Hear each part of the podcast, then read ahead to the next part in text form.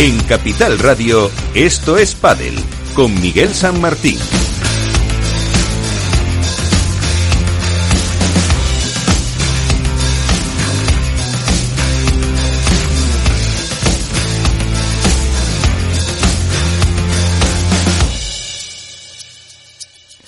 Y con Félix Franco en la parte técnica para un programa que va a estar calentito porque va a haber noticias también sobre la Federación Española de Padel. Eh, analizaremos un poco con eh, Manu Martín que dio de sí ese eh, máster de Valladolid y también hablaremos con algunos jugadores como Momo González o Javi Rico en un evento de VIPI, la empresa de movilidad que les eh, patrocina. Así que estos son los argumentos que tenemos para hoy. Hablaremos también, hombre, algo de las entradas nos contará del Premier Padel, también ese maratón que se inicia ahora a Madrid y eh, París, Roland Garros que va antes como torneos de Premier, de World Padel Tour tenemos Valencia, Málaga y la exhibición en Tampere que está siendo estos días aquí. Con, todo esto, eh, empezamos.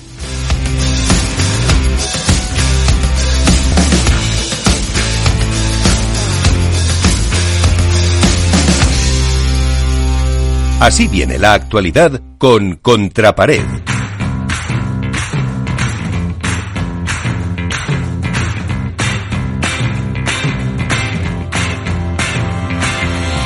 Y qué pena, Iván Hernández, eh, buenas noches, no poder empezar contando todo lo bonito que pasó en, Valladolid, eh, que eh, pues otra vez más ha sido uno de los grandes torneos de World del Tour, porque la actualidad federativa eh, Manda, buenas noches. Hola, buenas noches, Miguel. Bueno, la verdad que sí, ha sido una pena. Vamos, luego, hablaremos del torneo de Valladolid, porque para mí ha sido el torneo del sufrimiento y al mismo tiempo el mejor torneo de todos los tiempos en los que llevo yo en el mundo del pádel. Pero la actualidad manda y saltó la noticia esta mañana sobre las once y media, doce de la mañana, en la cual eh, han sido cesados de su cargo el vicepresidente de la Federación Española de Pádel, el presidente de la Federación Andaluza Pepe y el vocal de competición y al mismo tiempo presidente de la Federación Canaria Diego Gil eh, han sido cesados por parte de Ramón Morcillo con el motivo de falta de confianza. Eh, bueno, eso se lo creen ellos. Yo como contrapared opino que es una cesión al chantaje o a la presión recibida por parte de la Federación Madrileña de Pádel, eh, lo que comentamos hace un mes y que sacó Alberto Bote también en su, en su, podcast, en su podcast del papelito famoso de Cataluña, en la cual la Federación Madrileña de Padre exigía al presidente de, Ramón Morcillo determinadas eh, cosas. Una de ellas era la cabeza de estas dos personas, de estos dos miembros de la Junta Directiva, a cambio de no sacar esa información en, en medios públicos o en, en, sí, en, medios de comunicación. Y para mí eso solo tiene una palabra, Miguel, eso se llama chantaje y si se cede y si una persona conoce un delito lo tiene que denunciar, no hacer uso de ese delito para sacar beneficio propio. Eh, ahora va a pasar muchas cosas, lo vamos a comentar más adelante, pero la noticia es esa, el cese de dos miembros de la Junta Directiva y lo que va a ocurrir ahora está claro que pueden ser dos cosas, o la unión del resto de las federaciones para poner un presidente de consenso federativo o que Ramón Morcillo eh, haga eh, eliminarse, elimine o, se cargue a toda su junta directiva y ponga a miembros de la junta directiva, que son obviamente cargos de confianza del presidente, a miembros eh, afines a esta federación y que sea la federación madrileña la que rija el padre español en lo que resta de tiempo. Queremos saber cómo se desempeñan los acontecimientos y estoy yo con el teléfono a tope recibiendo mensajes y, todo. Si se produce algo a lo largo de, de este programa, pues lo iremos informando. Eh, centrándonos en lo deportivo, obviamente hay que hablar de Valladolid. El torneo del sufrimiento, el torneo del sufrimiento por, por, por las cuestiones climatológicas, que llovía, de no dejaba de llover, se secaban las pistas, y el sufrimiento vallisoletano por Arturo Cuello, primer vallisoletano que llega a una final de World del Tour en su propia tierra. Eh, yo creo que el partido de semifinales es el que marcó el, el torneo contra Tapia y Gutiérrez en 7-5, 6-7, 7-5, un auténtico maratón de pádel de tres horas, con muchísima polémica que también habrá que comentar. Y, creo que bueno, la final contra Galán y Lebron, yo creo, yo creo que ahí eh, llegó muy cansado, 43 años, durmió solo cuatro horas el día anterior, la ilusión del Coello también le pasó factura, pero hay que decir que tuvieron sus oportunidades, fue solo 6-4, 7-6 en el tiebreak y tuvieron bola de, de, set, de, de set y tuvieron sus oportunidades y quién sabe si hubieran ganado ese tiebreak qué hubiera pasado en el tercero. Galán y Lebron llegaron a la final eh, sufriendo, porque hay que decir que de los 1, 2, 3, 4, 5 partidos que jugaron, 3 les llevaron a 3 sets. Entonces, eh, bueno, yo creo, creo, que también sufrieron, también sufrieron Tapia y Gutiérrez, que sufrieron dos sets, dos primeras rondas muy difíciles. Uh -huh. Paquito Navarro iba muy bien, porque iba ganando de dos en dos sets, hasta que se encontró con un Pelastegui y ellos que les desarmaron un 6-4, 6-1 en semifinales. Y por no seguir con esa parte deportiva, vamos a pasar a las chicas, en las cuales el, el peldaño superior que tienen Salazar y Triay, eh, la dictadura de, de estas dos chicas va para largo ganaron todos sus partidos en dos, excepto en el tie en, el, en la final. Aunque bueno, en la final, el último partido, el último set fue un 6-0. Yo creo que están muy, muy por encima. Y yo creo, me encantaría comentar la semifinal de Sánchez José María contra Marrero Sáenz, en la que pudimos ver a una Paula José María que le dio un golpe de calor, una sí. bajada de tensión.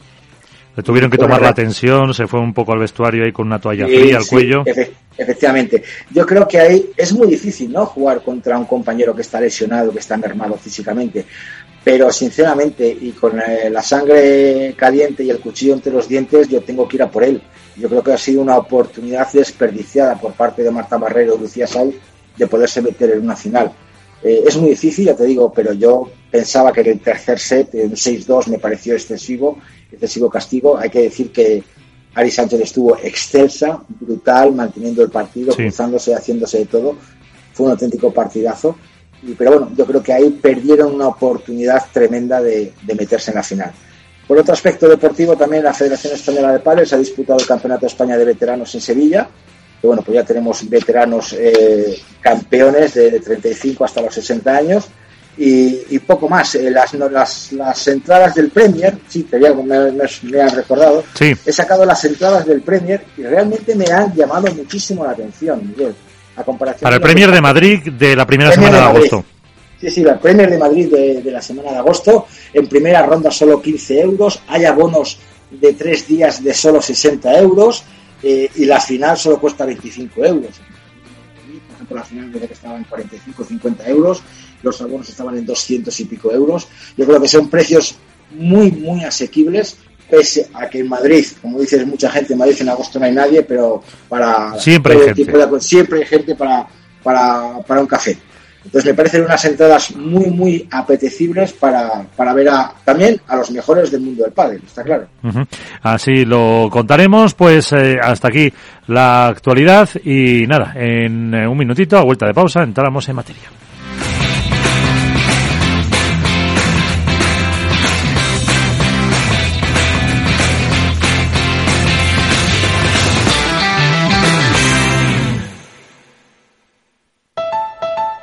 Escucha cada jueves a partir de las 10 y 5 de la noche en Líderes Globales las entrevistas que Raúl Castro nos trae desde Florida. Personas inspiradoras de habla hispana que han destacado en sus actividades más allá de nuestras fronteras y que nos dejan sus enseñanzas y aprendizajes desde el punto de vista más personal.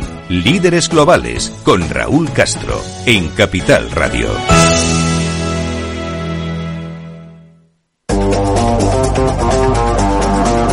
Hoy estás aquí y mañana... En cualquier parte. Llega a Capital Radio el primer programa sobre el metaverso de la radio. Todos los lunes de 2 a 2 y media de la tarde nos desplazamos por las ondas a diferentes universos con Selena Niezbala y el equipo de La Frontera VR. Sintoniza Metaverso en la Frontera y teletranspórtate con nosotros.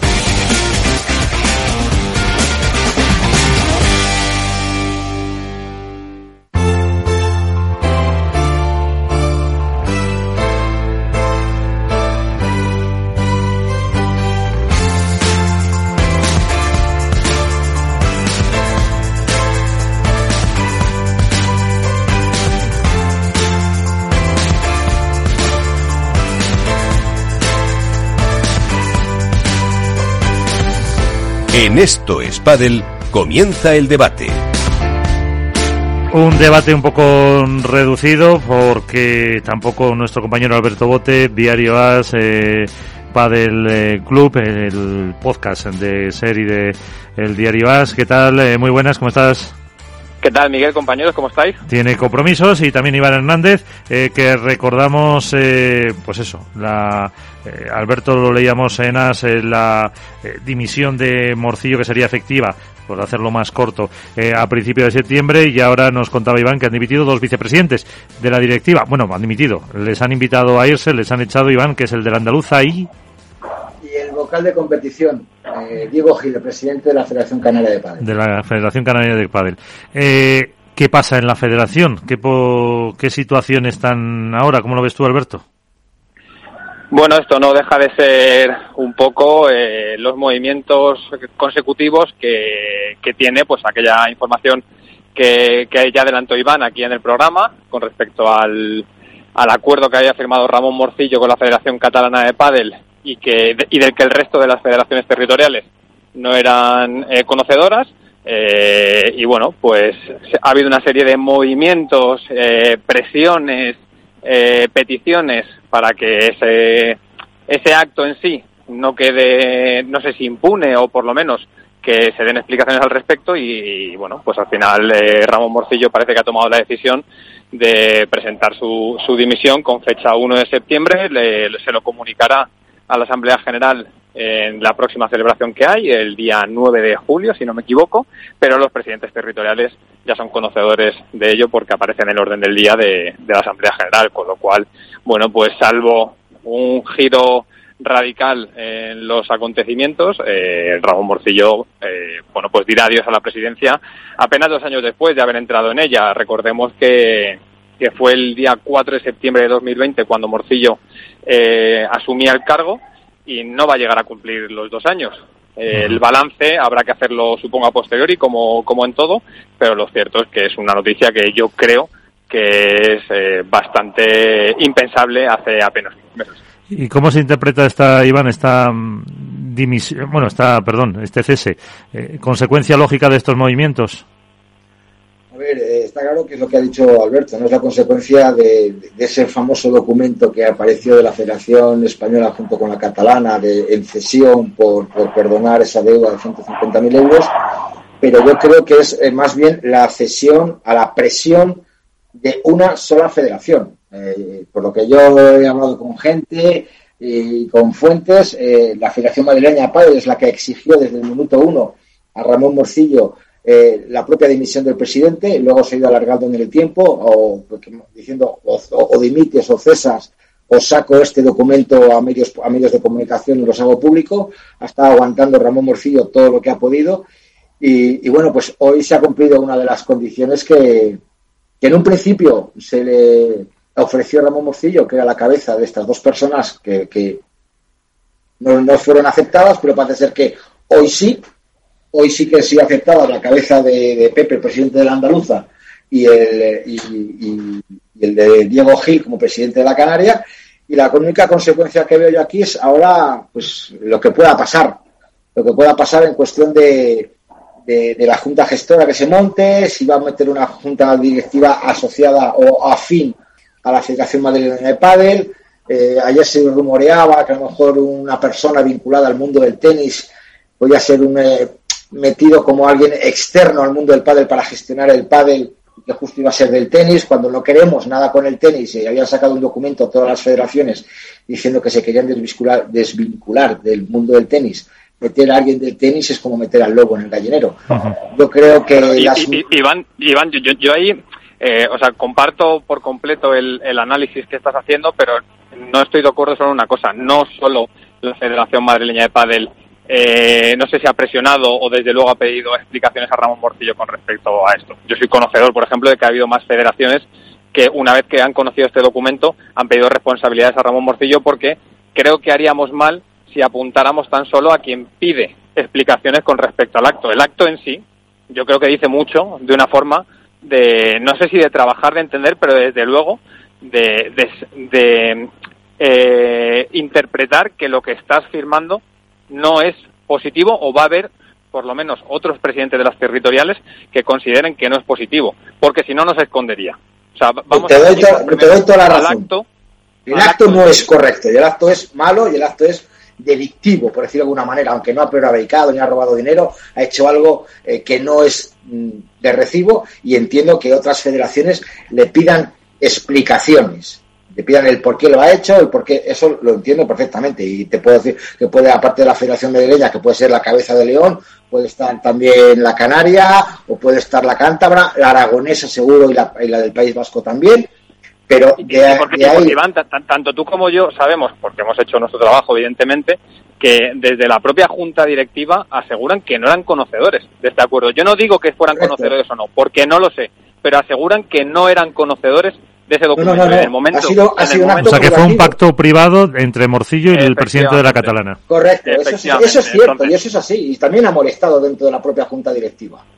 Eso está claro, eso ya lo hemos comentado eh, aquí. Que, que, el, el, análisis y la, un poco la fotografía de lo que ha ocurrido, la secuencia es que es la Federación Madrileña de Padel quien tiene la primera en su poder dicho documento, que pide explicaciones al presidente y que muestre ese documento al resto de presidentes de las territoriales. Está contado por Iván en estos padel, yo lo he publicado en el diario AS, con, lo cual eh, es, un hecho fehaciente. A partir de ahí hay más presidentes de federaciones territoriales que han, no sé si presionado, pero desde luego han pedido explicaciones a Ramón Morcillo porque es un hecho suficientemente grave. No sé si para que tenga que dimitir, porque yo no soy quien para que tenga para valorar este tipo de situaciones, pero desde luego como para que tenga consecuencias, porque si no fuera así, desde luego no hubiera sido en el ámbito privado, hubiera sido público, se hubiera presentado y hubiera sido compartido con el resto de las federaciones territoriales. Si no ha sido hecho eh, de esa manera, por algo será, con lo cual hay que eh, apuntar, creo yo en este caso, al hecho. Si este es suficientemente grave o no como para que Ramón Morcillo tenga que dimitir, yo no lo sé, tienen que valorarlo desde el ámbito federativo, pero lo que es cierto es que es la consecuencia directa de lo que ocurrió. ¿Y, no creéis que el propio, bueno, que no lo sé si se ha dado, el que el propio Ramón Morcillo haya hecho un, eh, valga la broma, un Juan Carlos, lo siento, no volverá a ocurrir, me he equivocado, a hacer una junta, explicarlo, intentar presentar el papel, aclararlo, eh, para, para evitar un poco todo esto? Bueno, hombre, eso podría ser válido en la Junta General, en la, en la, Junta General que va a haber el 9 de julio, que a lo mejor lo hace, pero mm, si hace eso, no hubiera cesado a estas dos personas. Claro, ni hubiera presentado un poco su dimisión, que, lo haríamos claro, esta semana. Hubiera, ni, hubiera, ni, lo hubiera puesto ahí, hubiera puesto otro orden del día, diciendo, pues, comentar la jugada de Canal de, de Cataluña y tal, y pues haber salido airoso, haber pedido disculpas, pero también te digo una cosa, Miguel, eh, todas estas acciones que, que, no son correctas, y menos dejarlas plasmadas en un documento, en la Federación Española de Padres se han hecho siempre, pero se han hecho de palabra. Entonces nunca había en la época de Medina, en la época de Garbisu, ha habido concesiones a cambio de cosas, pero nunca ha estado plasmado ningún documento. A lo mejor la buena fe o la buena querer hacer de, Ramón Morcillo ha sido quedarlo plasmado para decir, bueno, vamos a hacer esto entre tú y yo, así tú no me pides más, yo no te pido menos, y entonces lo ha saltado la bomba. Pero de ahí a lo que dice Alberto de, de ser un justificante de, dimisión, mm, bueno, eso es una cosa que tiene efectivamente que tiene que valorar la, el propio Ramón Morcillo, si él se siente dolido, se siente eh, que le han dejado atrás o que no se ha sentido apoyado por su junta directiva, pues bueno, yo creo que tiene una oportunidad única ahora en la Asamblea General de, presentar el documento, de dar explicaciones a todo el mundo que sea, y si son aceptadas, pues las aceptan. Lo que ah, pasa es que en los estatutos de la Federación... Alberto. Yo creo que tú estás dando la clave, Iván, que es evidentemente él tiene la opción de, de, dimitir, de bueno, pues de renunciar al cargo, como parece que va a hacer, pero no, no vemos también que Ramón Morcillo cuenta con una serie de avales, una serie de federaciones que son las que le sostienen en el cargo y que son las que le uparon también. Al final es una cuestión matemática, es pura lógica matemática. Tú tienes unos votos, con lo cual con esos votos puedes eh, optar a ser presidente y lo eres. En este caso, parte de su junta directiva, por no decir la más importante, es la parte que le, ha, que le ha llevado a la presidencia y que le mantiene en la presidencia. Está la vertiente de Ramón Morcillo dimite porque considera que el acto que ha hecho, por las presiones que recibe, por lo que sea, eh, bueno, pues deja el cargo y también está la parte de que aquellos que te sostienen y que te han avalado te pidan explicaciones y si consideran que lo que has hecho es suficientemente grave como para que no tengas que seguir representando al máximo organismo federativo, que dimitas. No lo vemos también. Entonces, esas son las dos lecturas que hay. Yo, yo, no sé si una es consecuencia de la otra o viceversa o es el paso previo, no tengo ni idea pero eso es una realidad también. Y tú conoces el mundo federativo eh, a nivel informativo, probablemente, si no el mejor, probablemente en ese top destacado. Pero eso funciona así, con lo cual, con, lo cual es, es una realidad que eh, Ramón Morcillo presenta su cese en el cargo, pero tú estás, tú podrías asegurarme, a mí en este caso, eh, que dentro de dos meses no le cesarían, porque yo no lo sé. Lo cierto es que yo no lo, yo no lo sé. yo tampoco lo sé. Yo creo que, la jugada ahora yo la veo más clara en el sentido de, cesar a esas dos personas, que al fin y al cabo son las dos personas federativas que le estaban manteniendo en el cargo con casi 17 votos de 40 estamos hablando de 17 votos de 40 entre Andalucía y, Canarias, y claro, al quitarse esos dos, esos 17 votos, eh, por decirlo de alguna manera, eh, es donde ahora mismo está la Federación Española, está en el aire. Otra cosa es que se unan todos los presidentes regionales, propongan un candidato de consenso de la misma Junta de la misma eh, Asamblea General o fuera de la Asamblea, como se ha hecho otras veces, y, que salga alguien y que, y que rija los, los, los, caminos de la Federación Española sin que para mí, me parece, tenga que ser una sola federación desde, eh, no sé, desde la sombra que dirija, porque al fin y al cabo todos sabemos que Garbisu fue puesto por la Federación Madrileña. Eso, que, eso está claro. Y que luego el que regía las órdenes era Garbisu con órdenes de. Desde luego se revolvió todo y se puso en contra. Alberto. Entonces, eh, Evidentemente esto pasa, yo estoy de acuerdo con Iván, que creo que tiene que haber eh, una persona de consenso que, no sé, pluri representativa por parte, no sé si de la Asamblea o de las federaciones, pero hay que intentar evitar que se genere eh, un nuevo caos eh, en el momento en el que está el pádel, sobre todo en el momento en el que la Federación Española de Pádel tiene que ser, para mí, un ente destacado del, del mundo del pádel en el crecimiento internacional que tiene. No olvidemos que España es el país donde se ha desarrollado este deporte y es probablemente el que mayor fuerza eh, ha tenido en los últimos 15 años y debería ser uno de los que también lo tuviera en los próximos 15. Claro, porque eso es cómo queda ahora eh, la imagen del padre, cómo queda la federación, cómo queda la, la estructura. Para mí, para mí ese es el problema de todo esto, que es, yo lo hablaba el otro día con una persona, el problema de las federaciones es que cuando aparecen en los medios de comunicación, en los titulares, normalmente porque algo no han hecho bien. Y creo que eso es muy triste en el momento en el que vive el pádel, es un momento de, crecimiento y que además eh, genera mucho ruido. Cualquier crecimiento genera ruido. Y una vez más, dos años después, volvemos a hablar de la Federación Española de Pádel y no lo hacemos por el gran campeonato de España que han hecho o por eh, las ayudas que han solicitado o por el número de licencias federativas que también se ha hecho y eso está en su haber, ojo, eh, que no todo va en su debe.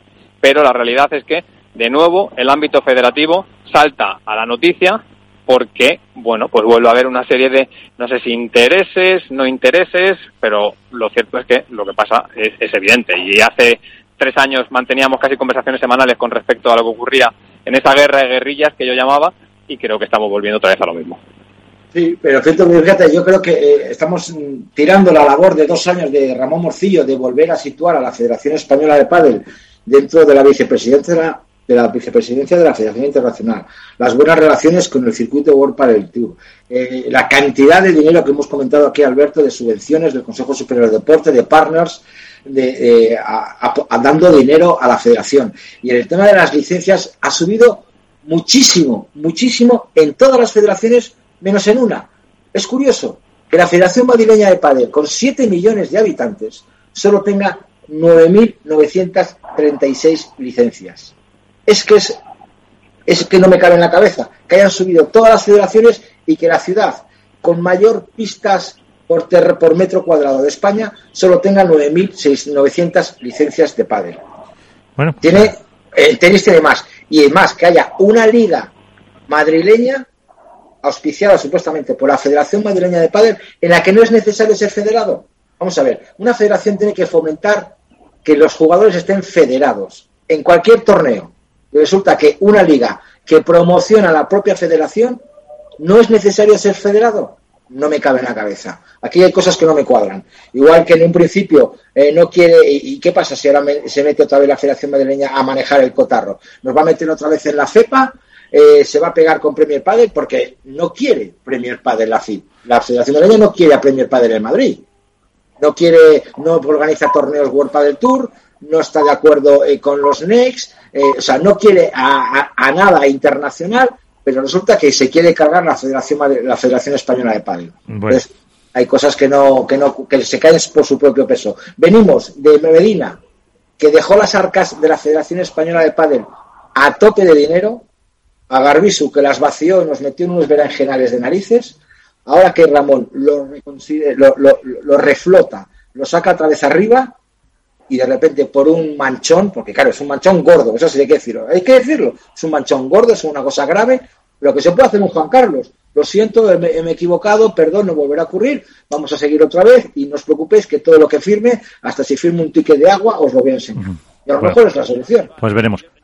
Yo, para acabar, creo que hay que hacer una auditoría interna y probablemente externa para ver cómo son las cuentas de la Federación Española de Padel, para que entre un gestor y que todo sea público, sea transparente y evitar suspicacias y a partir de ahí construir pues a un candidato de consenso para que dentro de dos años no volvamos a, repetir otra vez errores del pasado que es en definitiva lo que está ocurriendo. Por, una vez por un motivo otra vez por otra. Pero la realidad es que esto siempre recuerda errores del pasado.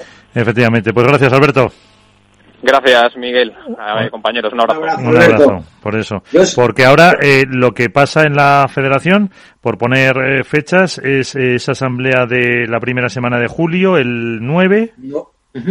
Y eh. ahí se emplaza a septiembre. Ahí, vamos, supuestamente, no es que se emplace a septiembre, ahí supuestamente se debatirá todo este tema y se puede salir con dos cosas. Uno, que Ramón Morcillo siga de presidente, como ha dicho, que se va a cesar el 1 de septiembre y que el 1 de septiembre entre a formar parte de una junta gestora. Eh, la junta gestora, según los estatutos de la Federación Española de Padel, tendría que ser eh, dirigida o regentada por el miembro de mayor eh, edad. El miembro de mayor edad ahora se llama el señor Oliva, que es vicepresidente de la Federación Extremeña de Padel, muy íntimo de Ramón Morcillo, mano derecha de Ramón Morcillo en la Extremeña. Hombre, que Ramón Morcillo ha sido presidente de la Extremeña, hay que decirlo. Obviamente, entonces eh, puede ser eh, el camino de que eh, este señor, junto con la junta directiva actual, pues siga rigiendo los caminos como junta gestora y más o menos se quede todo igual y se siga trabajando.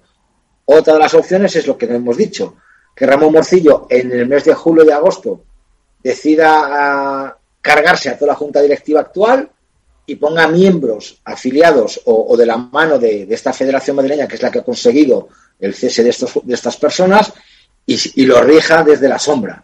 Y la tercera opción es un miembro de consenso por parte de los presidentes federativos, que se presente, yo que sé, el de Ceuta, el de Mallorca, el de, el de Canarias, el de Galicia, cualquier presidente de consenso con todos los presidentes, que consiga votos necesarios y que se nombre un nuevo presidente, una nueva junta directiva y que se termine todo eso. Pero a mí, yo opto por la tercera opción, sinceramente. O sea, la opción de un, uno de consenso y que levante, y que lo que dice Alberto, que se haga una auditoría interna que levante todas las alfombras, porque suficientes alfombras ha levantado también Ramón, ¿eh? Sí, porque, porque fíjate que Ramón en su día eh, que luego yo creo que para bien, hasta ahora nos ha sorprendido a todos, él tenía una mochila y esa mochila es que había sido secretario general con, con Garbisu. Y, que se encontró el problema de la cepa. Y la verdad que, que ha sabido eh, torear todos esos eh, problemas y, y, esa mochila de, de ser pues eh, el hombre de confianza de Garbiso en ningún momento le ha pesado ni la ni la ha tenido porque eh, abrió como dices y limpió todo eh, la cuestión es ahora eso si el candidato de consenso que podía ser Ramón va a haber otro o hay posibilidad de que haya otro después de todas las guerras internas que hubo en la época de, de Garbiso entre diferentes federaciones. Claro, pero eh, el tema es que, que, Garbisu pues, nos metió en la cepa, nos sacó de la Federación Internacional, eh, hizo un campeonato de Europa que negoció más de 20.000 euros con los jugadores, eh, extorsionó a las federaciones regionales con un, con un bonus extra, con un dinero extra por, por licencias que luego todos estos marrones, Ramón Morcillo los ha limpiado. Sí, sí, los ha limpiado. Ha llegado a un acuerdo con los jugadores, se ha salido de la FEPA, ha vuelto a ser vicepresidente de la Federación Internacional, ha negociado con World del Tour y estábamos todos en un mar muerto de calma y, tranquilidad. Y por un error, que insisto, es un grave error que todo todo todo el mundo todo buen eh, escritor comete una mancha pero bueno vamos a, darle esa oportunidad es que lo que no acabo de entender Miguel es qué beneficio gana Madrid cargándose a Ramón Morcillo es que no lo entiendo porque es que ni pide torneos FIP ni pide torneos Next, ni pide torneos World Padel Tour, ni pide torneos de la Federación Española de Padel, ni de menores, ni de veteranos, nada. Entonces, ¿qué, qué relación? Y encima, ¿tienes menos licencias? ¿Qué carajo estás haciendo? Por no decir otra palabra, ¿qué carajo estás haciendo? ¿Qué quieres provocar? ¿Manejar la federación desde la sombra? Pues chico, parece ser que todo por ahora lo está consiguiendo. Ojalá algún presidente dé un paso adelante, algún presidente dé un paso adelante, que ya está viendo movimientos, pero mm, esta mañana, yo te digo, a las once y media, doce de la mañana, vía telefónica, Ramón Morcillo ha, ha, ha, cesado a estas dos personas, al mismo tiempo que les ha mandado un correo electrónico confirmando sí, hacerlo oficial. Por, falta de confianza. Eh, a mí me da mucha pena perder a este, este, a este, a este hombre, porque la labor que ha hecho, pues bueno, sí, se ha visto ensombrecida por esto. Y es lo que digo, todos estos tratos eh, de favor a federaciones y tal, siempre han existido, con Garbisu, con Medina y, pero claro, nunca han quedado plasmados en un documento. Entonces, a lo mejor la buena fe de Ramón de tenerlo todo atado y de lo que dijo él, de querer tener transparencia en todo, pues bueno, pues esa transparencia se le ha vuelto un poquito gris en, este, en este caso. Pero yo creo que para mí no es para dimitir. Y, yo sé que tiene muchísimo apoyo de muchísimas federaciones, que tiene que dar explicaciones a todos, seguro, y que a muchos se las ha hablado de forma privada, también, que lo tendrá que hacer en una asamblea general, es lo, es lo que, lo que pide eh, que pide el público, está claro. Lo único, mm, por buscar un aspecto positivo, simple, eh, es que eh, es verano, que, que, a lo mejor eh, el papel federativo, pues como todo, se va de vacaciones y que a la vuelta en septiembre, cuando se... que no sé si hay fecha para lo de septiembre, como Dice que según Alberto en su, en su artículo de AS, a primeros de septiembre. 1 de septiembre. 1 de septiembre. el 1 de septiembre, si deja el cargo Ramón Morcillo, tiene que haber ya otro presidente o una junta gestora o una asamblea general previa para que se elija un presidente nuevo para que se pueda, pues otra vez eso, volver un poco a, pues a tener una estabilidad eh, con Ramón o sin Ramón, pero que al final este deporte, que como venimos comentando siempre, está tan eh, en auge, con tanto crecimiento, pues no se quede descabezado porque eh, hace falta con esos temas de también de competición, de World del Tour, de Premier, del Next, de las federaciones europeas, mundiales, tiene que haber un, pues una cabeza coherente para que dirija el pádel si en algún momento pues eh, está detrás ese sueño olímpico que yo creo que todo esto pues no hace tampoco ningún bien siendo España la primera potencia mundial. Entonces eh, pues eh, vamos a ver si al final consiguen el, tener alguna alguna mm, solución de, es que lo de, lo de una persona externa o un asesor externo mm, yo no lo veo. Yo sinceramente pues, a ver, que en la junta directiva hay gente, en toda junta directiva hay gente que de, la junta directiva de fútbol o de pádel o de tenis, hay gente que no ha jugado nunca, no ha habido, hay gente que no ha jugado nunca al pádel. Sí, tampoco, no es necesario estar federado. Eh, eso es. Que tiene que ser un buen gestor. Porque el papel, eh, aquí mm, no soy un poco ignorante, el papel que jugaba Ramón como secretario general de Garbisu, ¿está esa figura ahora mismo en la Federación Española? O eh, no no no hay un no hay un encargo como como tal porque son los está está por así decirlo presidentes los vicepresidentes y luego los vocales y ya está. Efectivamente está presidente vicepresidente vocal de competición vocal de clubes vocal de deportistas vocal de tecnificación vocal de mujer y deporte vocal de tecnología y digitalización y mujer en el deporte y vocal de padre adaptado inclusivo en la FEP no hay un cargo de tal como secretario. También hay que decir que Diego Gil el que supuestamente al que aparece como vocal de competición también era el que gestionaba el director de arbitraje, el que gestionaba los arbitrajes en la Federación Española de Padel. Eh, miembros de esta junta directiva luego formaban pequeños comités como el de asignación de torneos o esas cosas, pero bueno, todo lo gestionaban los miembros de la junta directiva. ¿Qué es lo que digo yo? No tienes por qué ni jugar al pádel ni, ni estar federado para formar parte de una junta directiva. Tienes que ser un buen gestor, un buen analizador y, y que vayas eh, manejando todos los temas en función del beneficio de, esa pequeña empresa que es la Federación Española de Pádel. Pero si ahí ya entran partes, federaciones que yo quiero mi pastel, yo quiero tal, pero mira, insisto, Miguel, no veo objetivo positivo de que la Federación Madrileña haya conseguido todo lo que ha conseguido por un supuesto o presunto chantaje o amenaza que le dijo o dimites o saco esto. Eso para mí es grave y, y, sinceramente, si se consigue, si se, se consuma todo esto, va a quedar, eh, van a quedar retratados. Y también te digo una cosa, yo soy Ramón Morcillo y prefiero salir por la puerta grande que no por la puerta chica.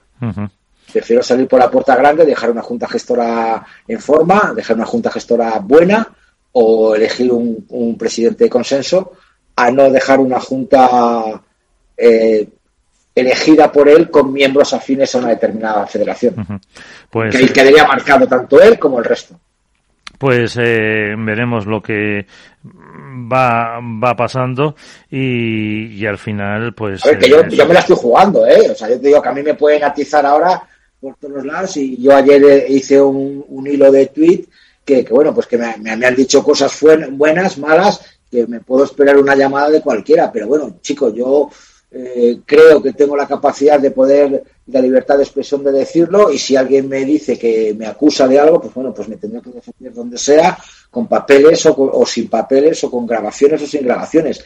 Pero yo tengo la conciencia tranquila, creo que en este caso eh, me estoy posicionando de, de, la forma del lado correcto, pese a la incorrección de Ramón, fíjate lo que te digo, o sea, estoy del lado correcto pese al error de Ramón, pero creo que es exagerado todo lo que, lo que está sucediendo por, por, lo sucedido con Cataluña. Eh, antes he comentado lo de las licencias, eh, me, me, he metido en la web porque viene por federaciones el número de, de licencias. Eh, fíjate, eh, a nivel nacional hay 90.616 según la web de la Federación Española. Son 6.200 menos que el año anterior o sea, a nivel general. Eh, y es que hay un descenso generalizado. Yo como riojano, que no tenemos federaciones, delegación, fíjate que se ha pasado de prácticamente 2.000 a 40. Que yo creo que esta mañana hablábamos y te dije 400, no, 40 licencias en, en La Rioja.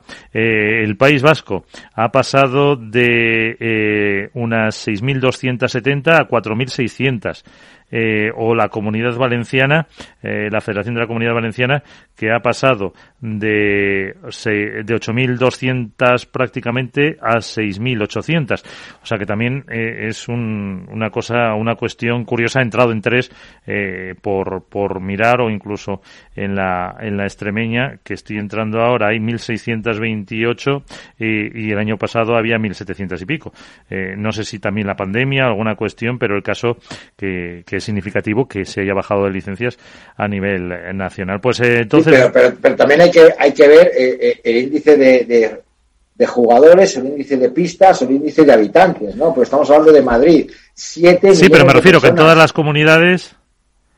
En todas las comunidades ha habido ha habido esa, esa bajada, que no sé por qué. Bueno, pero puede ser una bajada lineal en, en muchas federaciones por, por, lo que dices, por motivos de pandemia, de torneos, de lo que sea.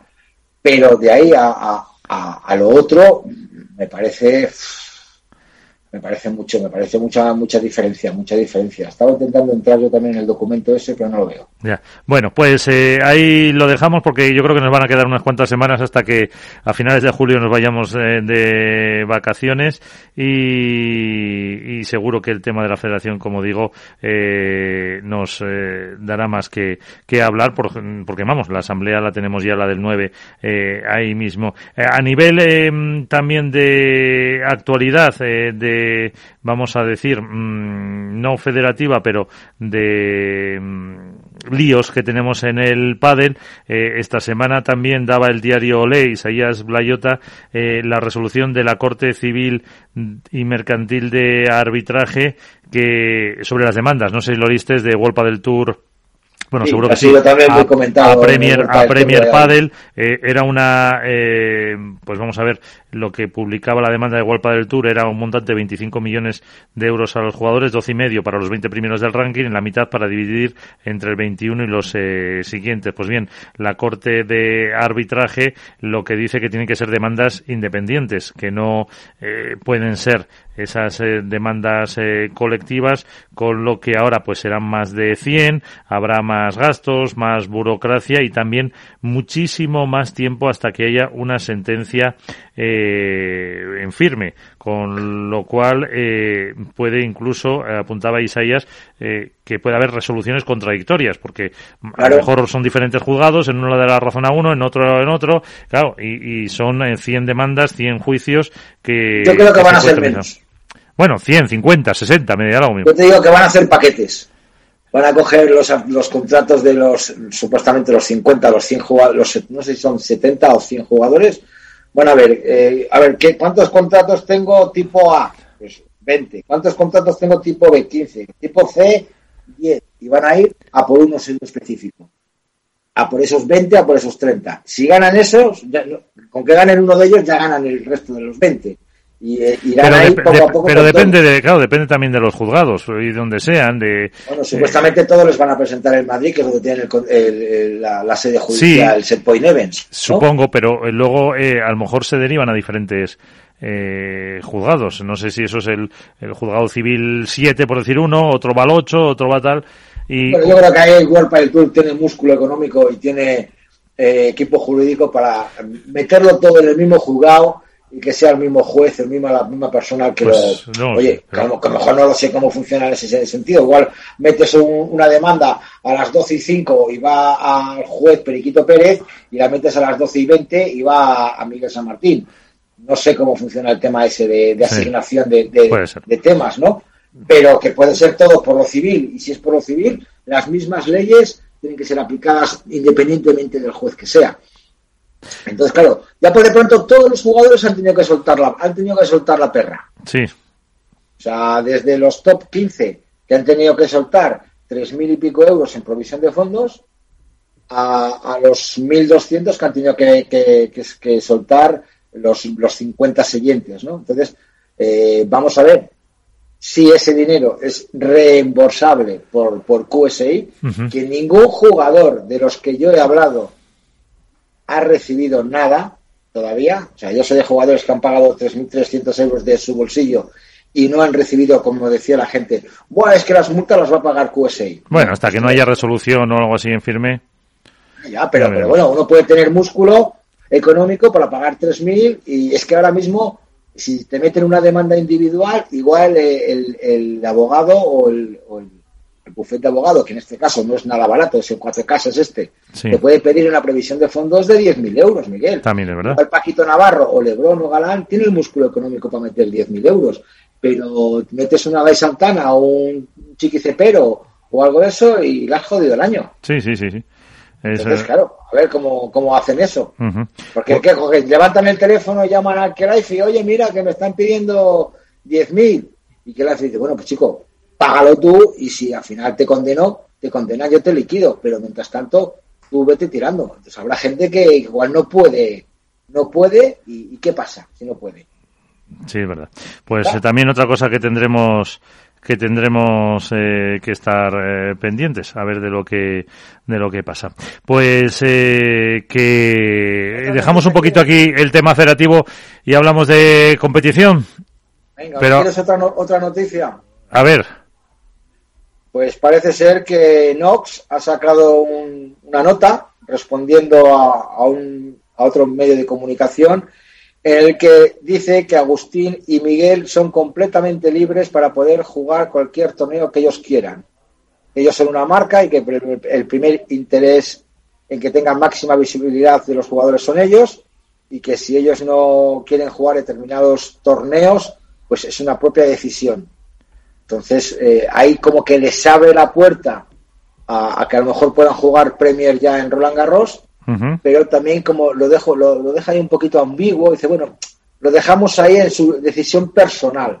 Pero claro, esa decisión personal eh, puede ser si juegas luego te quito algo, o si no juegas, pues claro, habría que escuchar otra vez la, la, entrevista que se hizo aquí a, Jesús Valverde, el que él dijo, creo, que era una decisión de la marca, que la marca no quería jugar ese torneo por los compromisos que tiene World del Tour, creo que dijo algo parecido. Ahora, si los jugadores quieren jugar, de hecho Rafa Méndez eh, ha decidido jugar Roland Garros. Sí, aquí nos lo dijo que quería jugar todos los torneos, Rafa Méndez. Rafa Méndez de esta semana ha dicho que iba a jugar, que estaba, que, iba a jugar Roland Garros. Entonces, bueno, veremos a ver si todavía hay plazo, me imagino que sí, obviamente para que a lo mejor veamos por fin en un torneo Premier eh, la pareja Sanjo Tapia, que tan buenos resultados está teniendo y que lleva nada más y nada menos que 10 semifinales en el circuito World del Tour. Pues pues veremos. Eh, pues hacemos una pausa y hablamos un poquito de Valladolid. Esto es Padel.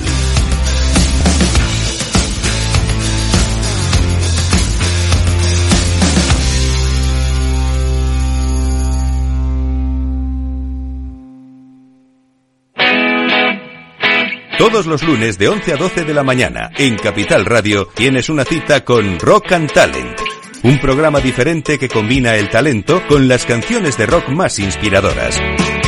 De la mano de Paloma Orozco conocerás gente emprendedora, las startups más novedosas y las ideas más originales del mundo de la gestión.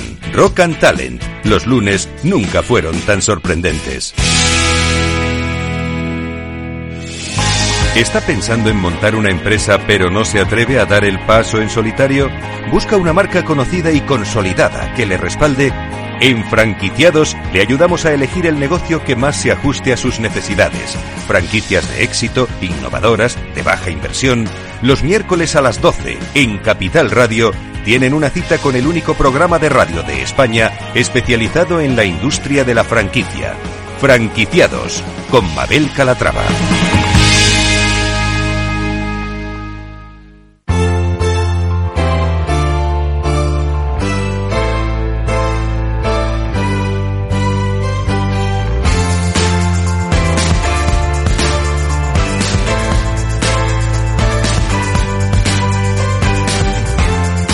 Esto es Padel.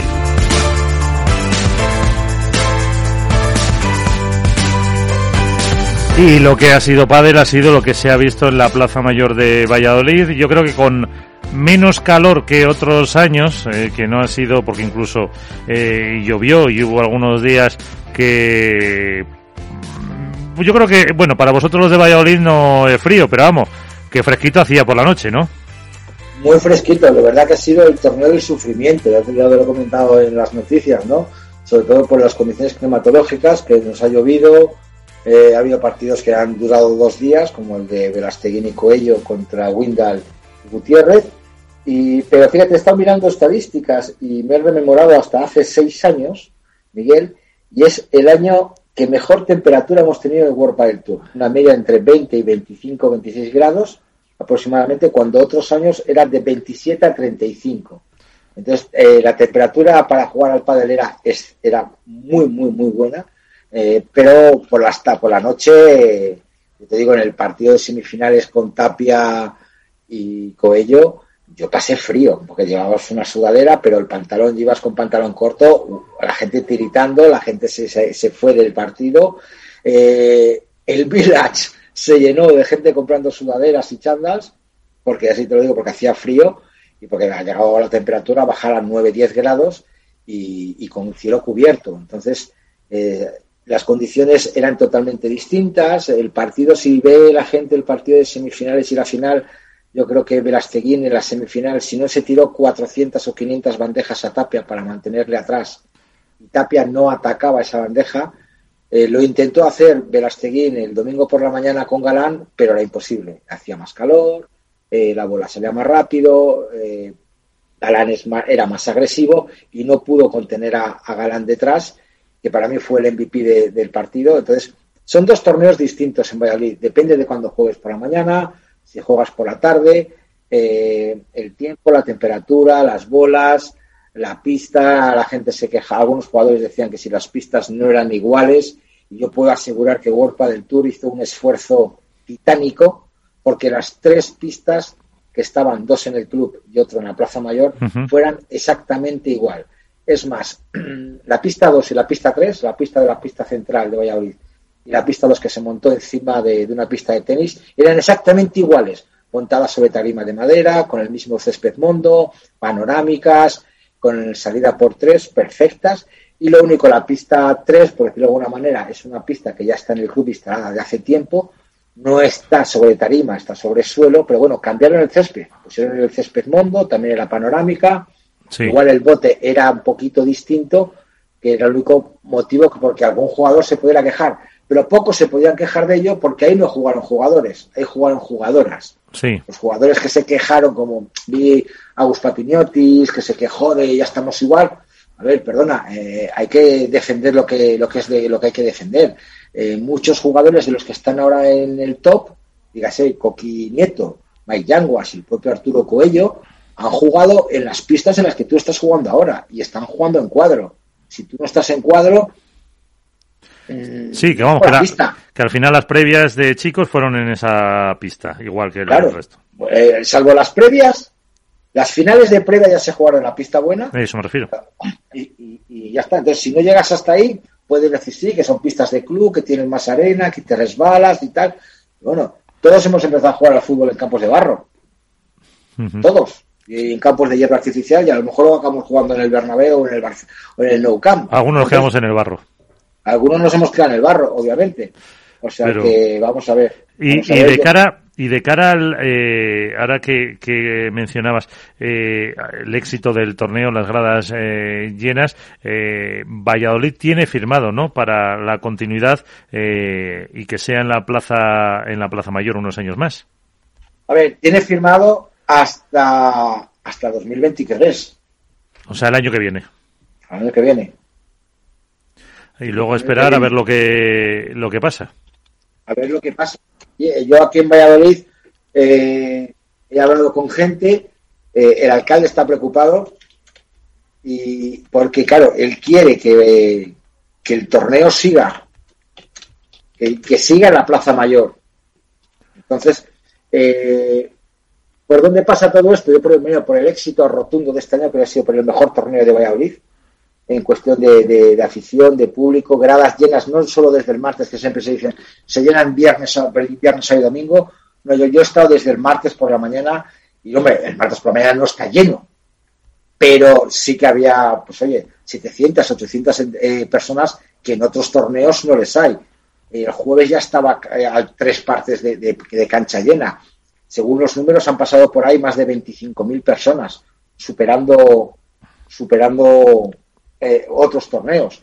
Y bueno, pues yo creo que, que, Valladolid quiere tener el torneo en la Plaza Mayor. Ahora bien, ¿qué, planta, qué, escenario tenemos? Si no existe World del Tour, yo creo que a lo mejor el Ayuntamiento de Valladolid, ¿por qué no va a poder negociar con Premier Padel para venderle el producto y que Premier Padel haga el torneo en la Plaza Mayor? Pregunto. Sí, sí, sí. O que Madison, que es el promotor de World Padel, del torneo de World Padel Tour de Plaza Mayor, negocie con Premier para organizar el torneo en la Plaza Mayor. Porque al fin y al cabo, Madison compra los derechos de World Padel Tour para Valladolid, lo monta, él saca su beneficio y punto. Y Premier lo que está haciendo es buscar plazas y vender su producto. Pues no, pues vamos a ponernos todos de acuerdo. Yo tengo la Plaza Mayor y tú tienes un producto. si en el 24 son treinta y tantos torneos, hay hueco perfectamente. Sí, sí. Digo, llámese Mayor o llámese P1. Sí. Y si tú te pones de acuerdo, pues mira, perfecto. Ahí seguimos teniendo World Padel Tour, o perdón, Padel Pro Tour en, o, o, Padel, Padel, sin, apellidos. sin apellidos, en la Plaza Mayor del Ayuntamiento de Madrid. Entonces, Sí, no, eh, esa es la, la, solución, lo que pasa es que queda esperar. Es que me he acordado el otro día, eh, mm, yo no soy, porque no tengo los contactos que tenéis vosotros, de dar estas eh, noticias, pero sí me aseguraban que las chicas no se van a ir con Premier Padel. Efectivamente, ese es, ese es el tema, que las chicas no se van a ir con Premier Padel, se van a quedar con World Padel Tour. El problema es, ¿es sostenible un torneo como Valladolid, en que el ayuntamiento ya invierte medio millón de euros para tener solo padre femenino. Yo creo que, hablando, ya te digo, he hablado con Fernando Brasteguín, con miembros de World del Tour, que rezan, sueñan con, primero, que la Plaza Mayor siga, que en el 2023 o 2024 estemos todos bajo un mismo paraguas. No me digas el nombre del paraguas, Miguel. Sí. No me digas el nombre del paraguas. Premier Padel, QSI, eh, World Padel Tour, Federación Internacional. Y que se repartan torneos a lo largo del año. Pues toma, tú vas a hacer el primer cuatrimestre, tú el segundo cuatrimestre y tú el tercer cuatrimestre. Y organízalo como quieras en las ciudades que tú quieras. Y que los jugadores elijan dónde ir. Que sean libres a elegir dónde ir. Por cierto, me acaba de llegar una noticia importante. Los jugadores han ganado la demanda de World del Tour contra QSI y pueden jugar en Madrid de forma libre. Esa era la, la mm, eh, medidas cautelares que pidió Golpa del Tour. Correcto. Correcto.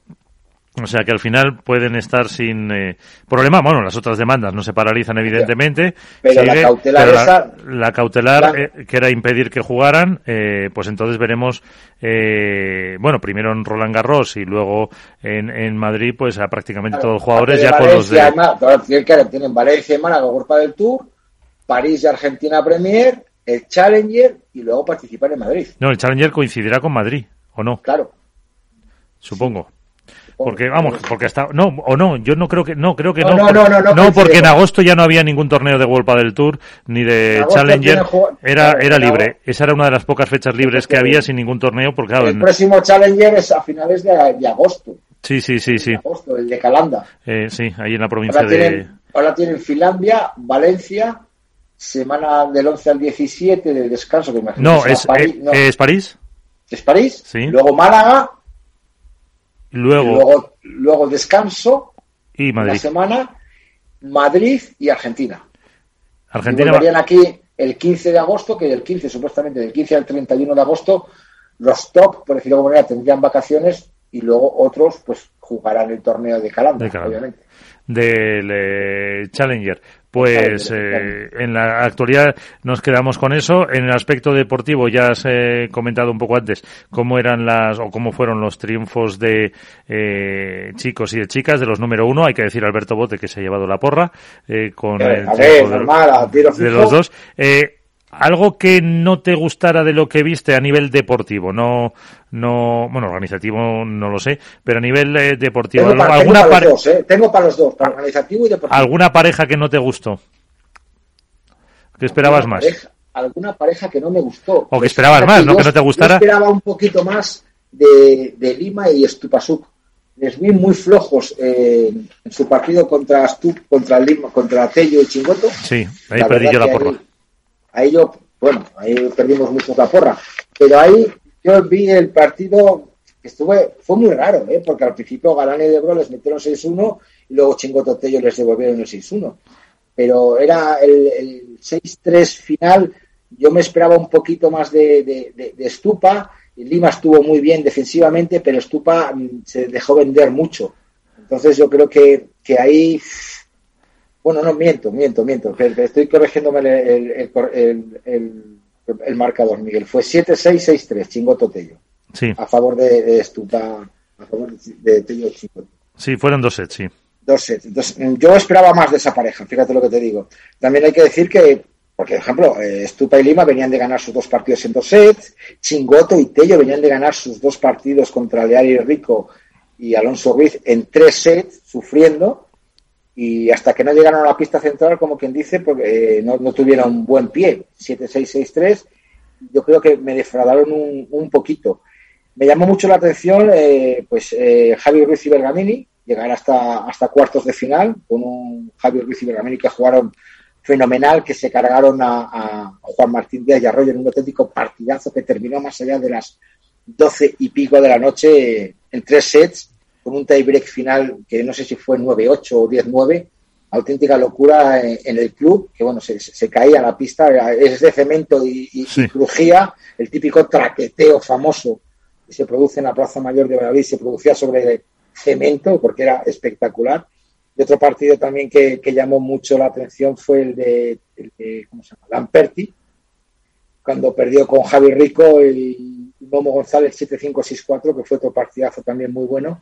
Pero bueno, yo creo que ahí eh, el ranking mandó y, fue otra sorpresa. Y luego en el aspecto organizativo tengo dos cosas buenas, obviamente, sobre todo la organización, eh, las pistas como te he comentado, unas zonas de jugadores excelsas con aire acondicionado, con una zona de activación con pista, con eh, bicicletas estáticas, agua desde el minuto uno a todos los jugadores, fisioterapeuta desde el minuto uno y previas a todos los jugadores, pero yo sigo poniendo un pero.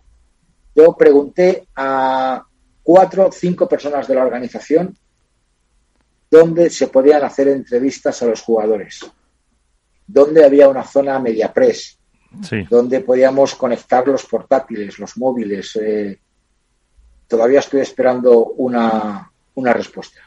Bueno, pues eh, queda en el debe para que... Eh, Pillé a Alejandro Galán en los... porque estaba en la, en grada de jugadores y según bajaba a meterse en el backstage, le pillé ahí y la atraqué. Eh, pillé a Vela también en esa zona, fuera, pero claro, es muy difícil poder hacer una entrevista a jugadores de este calibre cuando todo el mundo se quiere hacer una lógicamente. quiere tocar. Entonces, yo te digo, hablé con, la organización, ¿eh? desde, te puedo decir, de Paco Padre, a Honorio, a Nacho Palencia, y bueno, pues espérate a ver si miramos, a ver si miramos. Que no lo tenían contemplado. No lo tienen contemplado. Entonces, yo sigo estando, porque hace la última vez que había estado contemplado esto fue el 2018, que si nos dejaban pasar a la parte del backstage, nos pusieron, nos ponían un roll-up por detrás para meter un canotazo y nada, yo hablé, intenté hablar con Bea, González nada más terminar el partido. Me dice, no, espérate, Iván, que me voy al fisio, luego paso por aquí. Claro, el luego paso por aquí, que es que me tengo que estar yo dos horas esperando a que tú se te ocurra pasar por ahí, porque luego se te olvida y en vez de pasar por aquí sales por tres puertas que había distintas. Ya. Pero bueno, pues eh, con eso nos eh, quedamos. Que ahora vamos, antes has mencionado a Momo, vamos eh, a escuchar eh, una a Momo, a Javi Rico, que he tenido la oportunidad de grabarlos esta misma mañana, así que nos van a contar un poco cómo eh, han visto lo que llevan de temporada. Además, están con nuevas parejas, fíjate, Momo con Alex Ruiz y Javi Rico con Javi Leal, la tercera pareja para ambos en lo que va de campaña y qué expectativas tienen con esos proyectos. Así que Iván, eh, hemos contado muchas cosas hoy. Muchísimas gracias. Muchas, muchas gracias. Un abrazo para todos y esperemos eh, que se solucione el tema federativo porque la verdad está muy, muy, muy caliente y veremos a ver por dónde salen los tiros y quién llama a quién. Porque yo me espero llamadas, yo me espero mensajes, la gente espera llamadas, la gente espera mensajes y a ver si de aquí a nada más y nada menos que el 9 de julio, que es la, la, la Asamblea General, 9 de julio, jueves, a ver si ya para el próximo martes, bueno, el próximo martes 31, ¿no? Sí. sí. Pero entre el martes 31 y el martes 7 que tenemos programa de radio, pues podemos contar algo de cómo se va a poder desarrollar esa Asamblea General. Perfecto. Pues, eh, Iván, lo dicho, gracias. Muchas gracias, un abrazo a todos.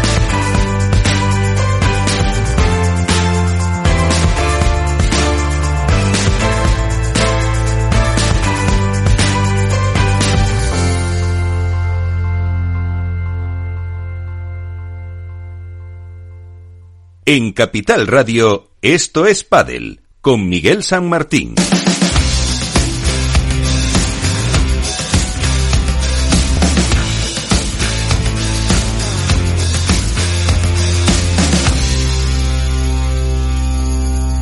Y como les decía, esta mañana en un eh, acto hemos tenido la oportunidad eh, de charlar con algunos de los jugadores que estaban en un evento organizado por eh, VIP. Y el primero de ellos que ha pasado por Capital Radio, Momo González. Pues uno de los protagonistas hoy en este evento que estamos eh, de VIP es eh, Momo González, un eh, malagueño que forma pareja con otro malagueño. ¿Y cómo os va? ¿Cómo estáis ahora? No sé cuántos torneos lleváis con este lío de, que ha habido seguido, ¿son tres? hola, buena a todos. Bueno, llevamos ya unos pocos. Perdón, que no te he saludado muy buenas. bueno, llevamos más torneos. Yo creo que llevamos ya como, no más, cinco o seis torneos te podría decir. Y la verdad que de momento yo creo que no está yendo bien. Eh, hemos hecho varios cuartos de final, alguna primera ronda hemos perdido, pero también llegamos a la final en Marbella, en casa, que la verdad que fue un torneo muy bonito. Y yo creo que vamos muy bien, nos estamos acoplando poco a poco, creo que ya hemos llegado a conseguir jugar como pareja, al principio nos costaba un poquito más, cada uno venía de otra pareja que hacía un juego distinto, pero yo creo que nos estamos acoplando bien, nos llevamos muy bien fuera de pista también y yo creo que eso ayuda. Eh, claro, lo difícil es... Eh, es un tópico, el, nivel es eh, muy alto, es así, ya como dices, habéis conseguido la, la final en, en el torneo de Marbella. ¿Qué os falta a mejor un poquito para tener más continuidad? Bueno, yo creo que no, lo que más nos falta quizás son todavía eh, un poquito de rodaje entre los dos. Yo creo que igualmente las veces que hemos perdido en primera ronda, que ha sido en dos ocasiones, ha sido contra parejas muy duras y nunca se lo hemos puesto fácil, porque una vez fue 6-4 en el tercero y otra vez fue 7-6 en el tercero. Entonces yo creo que a las parejas le cuesta mucho ganarnos, yo creo que se lo ponemos muy difícil y lo que nos falta quizás un poco de rodaje, confiar un poquito más en nosotros mismos y yo creo que poco a poco podremos conseguir esa línea que queremos mantener siempre de, buenos resultados. ¿Y cómo, cómo defines un poco vuestro juego? Eh, pues eh, Alex se pega, tú también. Eh, ¿Es un poco ese estilo y a lo mejor os falta más defensa? No, no sé. ¿Cómo, o qué os dicen en el Mister? Bueno, yo creo que nuestro juego, yo creo que se basa primero en yo quizás de fondo mantener un poco el volumen de bola, porque yo de verdad que quizás por esa parte puedo defender un poco mejor que Ale, tirar bien el globo, y después por arriba, perdón, cuando estamos nosotros en la red, eh, Ale es mucho más de, definidor que yo, o sea, le gana una cantidad de puntos increíble. Entonces también eso me ayuda a mí, que yo, aunque juegue en el revés, es verdad que no defino tanta bola, entonces a mí me ayuda mucho. Lo, y lo que estamos haciendo más hincapié nosotros es en todo lo contrario, en que Alex mejore un poquito esa faceta defensiva y yo un poquito en ataque, porque al final cuando estamos en ataque me cargan, me suelen cargar a mí, entonces ser un poquito más agresivo, conseguir más puntos ganadores en ese apartado para que quizás repartan más el juego. Eh, y poco a poco se, se va consiguiendo. Estáis intentando, o sea, que, que no te busquen a ti en ese sentido a Alex en el otro. Sí, sí, yo creo que poco a poco lo vamos consiguiendo. Yo creo que más se ha visto en los últimos torneos que quizás yo estoy cometiendo quizás más errores no forzados, pero creo que el balance es positivo porque estoy ganando bastante más puntos. Y Ale igual, yo creo que Ale, bueno, Ale ya lo conocíais todos, creo que en los últimos años creo que ha pegado un subidón increíble y este año la verdad que yo lo veo defendiendo increíble, manejando increíble, o sea, un jugador que creo que tiene todo, hace todo bastante bien. ¿Cómo surge eh, la pareja? ¿Te llama Alex eh, cuando eh, rompe con Franco o cómo lo teníais hablado? ¿Era un deseo de, de eso de, de verano ahí en, en los dólmenes de Antequera? Bueno, a ver, nunca, nunca lo habíamos hablado, sí que lo habíamos medio yo, yo se lo comenté después, ya cuando hablé con él, que yo siempre dije en algún momento voy a jugar con Ale, pero es verdad que no lo habíamos hablado. Eh, la pareja se dio porque Stupa y Ale lo dejaron, entonces Ale pensó en mí para, para formar un proyecto juntos, me llamó y yo la verdad que no, no dudé en ningún momento porque ya, ya te digo, yo tengo muchas ganas de, tenía muchas ganas de jugar con Ale, somos los dos malagueños, nos conocemos desde pequeños y entonces no dudé en ningún momento, bajé, al, bajé a Málaga, que vivía en Madrid en ese momento, y hablé con él y al final decidimos jugar juntos. Eh, y ahora, bueno, ahora viene una exhibición, luego es Valencia, luego viene otra vez eh, Málaga. ¿Habéis puesto habéis pensado algo especial para ahí o no? Bueno, y también luego el Premier Padel de Madrid. Sí, sí, sí. Bueno, y el Premier Padel de París también, de París también lo tenemos. Exacto.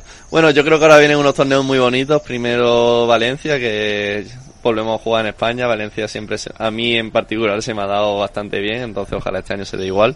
Después tenemos el Premier Padel de París, que jugar en las instalaciones de Roland Garros creo que va a ser algo increíble, creo que es un sueño para todos, entonces la verdad que en ese torneo tenemos mucha ilusión, pero sin duda, como tú has dicho, lo que más ilusión tenemos en el, en el World Padel Tour de Málaga, jugar en casa con todo nuestro público, ya lo pudimos vivir en el, en el de Marbella, pero bueno, al final Málaga también es un poquito más especial porque es todavía más en casa todavía, la verdad que mi sueño siempre ha sido jugar en el Martín Carpena, eh, el año pasado ya lo, ya lo cumplí, aunque no se dieron los resultados, pero bueno, ojalá este año pueda cumplirlo, pero ganando ganando partido, entonces mm, con muchas ganas de ese torneo y de hacerlo bien.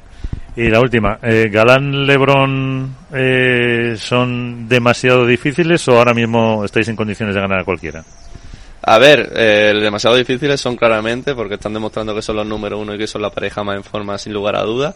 Que, pero yo creo que, bueno, jugando bien yo creo que le podemos plantar cara. Es cierto que es casi es muy difícil. Ellos son muy favoritos a nosotros, pero yo creo que estamos en condiciones de ganar absolutamente a cualquier pareja como, a pareja como estamos en condiciones también de perder contra cualquiera porque el padre está muy igualado. Entonces yo creo que podemos, podemos plantarle cara seguro. Vamos González, gracias. A vosotros, gracias. Esto es Padel en Capital Radio. Otro protagonista que estaba en este evento, el valenciano y con nueva pareja también Javi Rico. Nuestro siguiente invitado es eh, Javi Rico, que está con nuevo compañero, con eh, Javi Leal, y yo creo que preparándose ya para eh, Valencia. Que, ¿Cómo afrontáis un poco esta, esta nueva andadura? Pues bueno, la verdad es que eh, el inicio más ilusionante no pudo ser.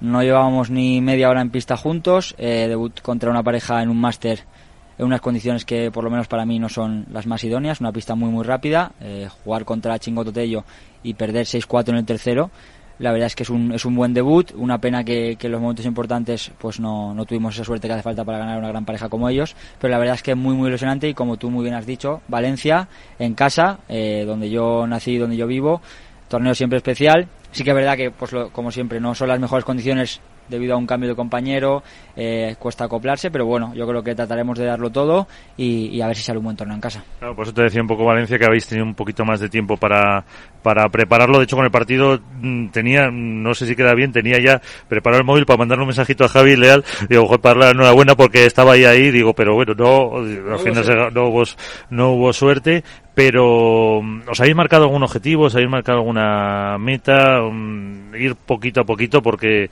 claro, yo qué sé, es que hasta los cuartos es dificilísimo ahora mismo. Hay, yo creo que hay 13, 12, 13 parejas que perfectamente podrían estar dentro de las 8. Creo que marcarse un objetivo cuando vienes de un cambio de mitad de temporada que al final juegas con un poco de desventaja porque porque bueno yo nunca había compartido pista con él y, no has podido entrenar tanto que si empiezas a principio de temporada pero bueno el objetivo es ganar los máximos partidos posibles como siempre a poder ser superar la primera ronda y así que consigues llegar a los cuartos de final en algún torneo pues oye objetivo más que cumplido pero al final en un circuito tan tan duro, el objetivo claro es intentar pasar la primera ronda siempre. Está todo muy complicado, muy igualado y te mentiría si te, si te dijera otro, otro objetivo ahora mismo. Sí, ser un poco en ese sentido más eh, realistas a lo, a lo mejor para, para comentarlo así, pero eh, ¿qué te aporta tu tocayo y tú qué le aportas a él? Bueno, yo creo que él me aporta mucho, me aporta, me ayuda mucho por arriba, eh, le pega muy muy bien, es muy eléctrico, muy rápido. Eh, hace muy bien la transición hacia la volea y creo que eso nos puede me puede venir muy bien y nos hace que nos podamos acoplar muy bien y yo creo que al deporte un poco pues la tranquilidad el ayudarle un poco más en defensa. Al final es un chaval muy joven tiene 18 años. En unos años va a estar muy muy arriba si no en, pocos años. Y al final yo voy a intentar aprovecharlo el máximo tiempo posible eh, ayudarle lo máximo para que para que vaya para arriba y no tengo ninguna duda que que en unos años estará muy muy arriba. Y bueno, ahora estamos aquí en Madrid entrenando unos días con él a ver a ver si nos seguimos acoplando. Eso te voy a preguntar, ¿cómo se habéis organizado ahora con este parón eh, relativo bien? Lo que pasa que luego ya, bueno, también es verdad que casi no va a haber tiempo porque son eh, tres, cuatro torneos seguidos. Ahora ya viene eh, esta semana de descanso, luego Valencia, París, Málaga, luego vendrá creo que una semana de descanso dos y luego ya es hasta final de año sin parar. luego viene el, Premier de Madrid. Claro, Premier de Madrid, Premier de Mendoza, hay muchísimos torneos y yo creo que queda esta semana y otra para poder entrenar, que bueno, me bajaré a Madrid para, para aprovecharlo al máximo y, y sumar horas de pista juntos y luego ya no, no, se va a poder parar, que al final no hay mejor entrenamiento que un, que un, torneo. O sea que creo que eso tampoco nos viene mal. De todas formas, parece que hablas como si eh, tuvieras 40 años. que hablas como el, viejo de la pareja. Hombre, que en realidad, eh, vamos a decir que es así, o el menos joven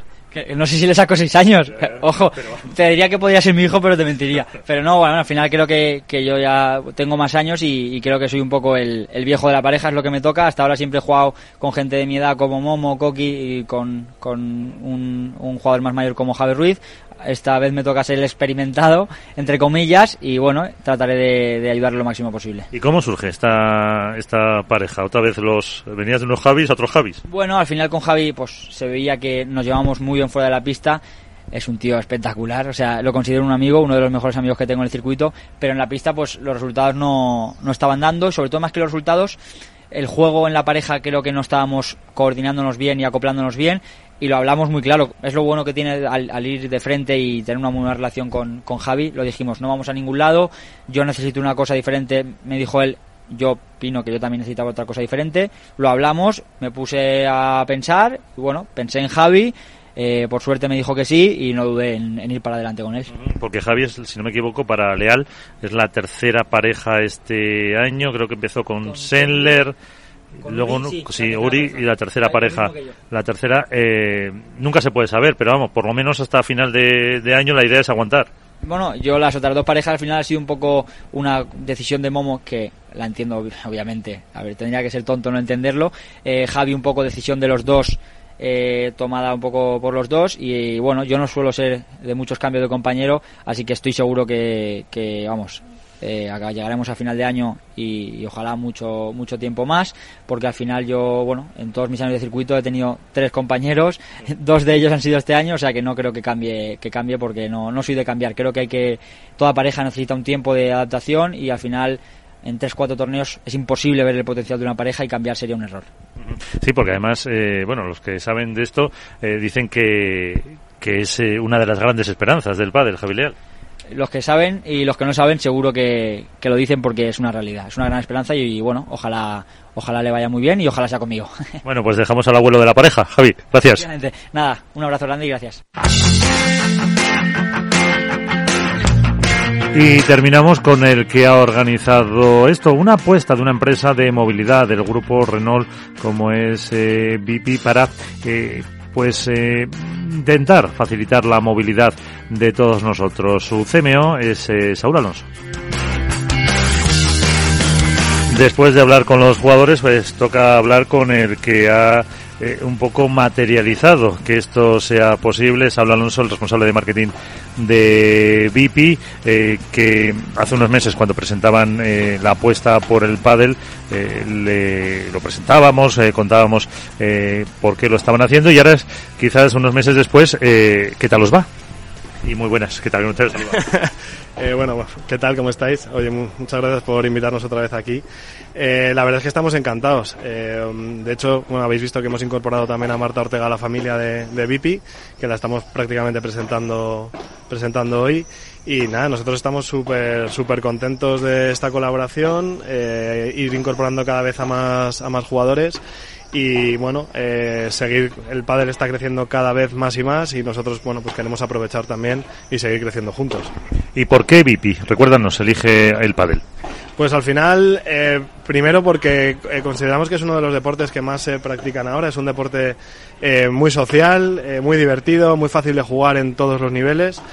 Y, y, al final también por una apuesta por, por los chicos, ¿no? Vemos que se ajusta mucho a los valores que tiene la marca eh, um, y, a nosotros nos, nos, encajó siempre desde el principio que empezamos a hablar con tanto con Momo, con Coqui como con Javi y ahora igual con Marta. Siempre hemos cuadrado muy fácil con ellos, nos han dado muchas facilidades y al final para la marca lo importante es, es ver cómo activas y con ellos está siendo muy muy sencillo. Porque Vipi eh, es una empresa de movilidad. Eh, no hay que, que, olvidarlo, que los que estamos un poco también metidos en, el mundo del motor la conocemos, pero a lo mejor eh, todos no, los aficionados del padre. Cuéntanos. Pues nada, VIP al final es una empresa de suscripción de vehículos, es una empresa relativamente joven, tiene cinco años, cinco años de historia. Eh, estamos ya operando en mercados como Italia, Francia y Holanda, mercados que también eh, bueno, el pádel está creciendo mucho, ¿no? Entonces los chicos nos ayudan también eh, en esos mercados a, hacer activaciones con, de patrocinio. Y, y, al final nosotros lo que damos es una solución de movilidad muy flexible que permite al usuario elegir eh, el coche que necesita en cada momento y cambiarlo si tu vida cambia. Eh, puedes elegir la duración del contrato, el kilometraje. Si tu vida cambia en el sentido de que, por ejemplo, tienes hijos, pues mm, cambias el superdeportivo que tenías por un todoterreno para meter la cita al bebé. Entonces esa flexibilidad que se viene demandando eh, últimamente en, en, todos los ámbitos de la vida, pues eh, llevada al coche. Sí, porque además hay muchos eh, jóvenes que no se plantean ni mucho menos tener un coche, bueno, los que deciden sacarse el carné, que tampoco son tantos ya, no se plantean tener un coche en propiedad y buscan estas eh, fórmulas un poco eh, más a la más a la carta, ¿no? Que supongo, hombre, también los que tenemos algunos añitos más podemos perfectamente con pues en vez de comprarnos un coche si se nos ha quedado viejo, tenemos otras necesidades, pero sobre todo es un poco el público joven, ¿no? El que más aceptación tiene. Pues la verdad es que, o sea, el público joven... ¿O me puedes llevar la contraria? No, el público joven la verdad es que tiene mucha acogida, pero nosotros estamos muy sorprendidos porque al final eh, um, los perfiles de entre 35 y 50 años que antes las utilizaban quizás soluciones más de renting enfocadas más a empresa, eh, están entrando en, en, este tipo de, de segmento, ¿no? En, al final la suscripción es un poco el renting llevado al particular eh, con, con, la ventaja de dar bastante más flexibilidad, ¿no? Por las permanencias que comentábamos antes. Y es verdad que la gente joven eh, um, ya no se plantea comprar un coche, pero los perfiles quizá más adultos, más 35 o 65 años, están utilizando esto como una fórmula nueva de tener, de tener coche y sobre todo poder cambiarlo cuando sus necesidades cambian. ¿Y cuándo vamos a ver a Saúl jugando al pádel? Bueno, pues a la próxima prometo vestirme de corto, traerme la raqueta y a ver si echamos una, una pachanguilla. Bueno, pues seguiremos en contacto porque tenéis más planes, o sea, es un, eh, ya la última, es un poco un proyecto que eh, tiene vocación de continuidad. Eh, para nosotros sí, nosotros eh, la idea es continuar. Eh, este es el primer evento que hacemos eh, con los jugadores y relacionados con el mundo del pádel.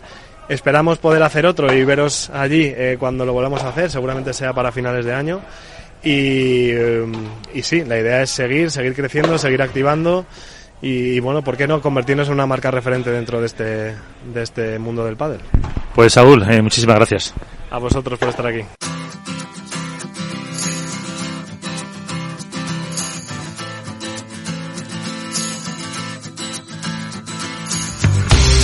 Nos vamos, eh, ponemos punto y final a este padres, el que hemos adelantado la dimisión de dos miembros de la Federación Española de Padres, Iván Hernández nos lo ha contado aquí. También hemos debatido sobre la asamblea de la Federación Española que va a tener eh, lugar y que se puede materializar la salida de Ramón Morcillo como presidente. Hemos analizado lo que pasó en el World del Tour de Valladolid y hemos hablado con un par de jugadores sobre eh, cómo es la temporada, cómo eh, han cambiado de pareja y qué tal les está yendo tanto a Momo González como a Javier Ricol. Con Félix, con Félix Franco la parte técnica. Nos vamos, reciban un saludo de Miguel San Martín. Jueguen mucho, sean felices, cuídense. Adiós.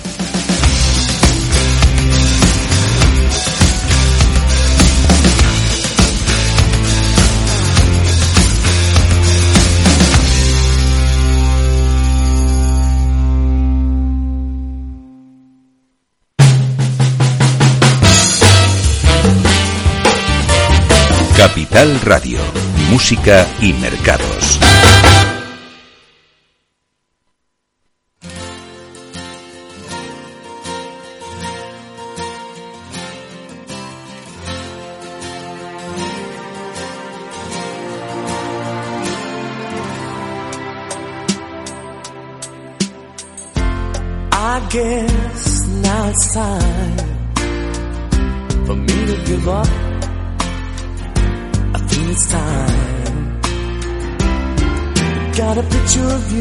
Beside me.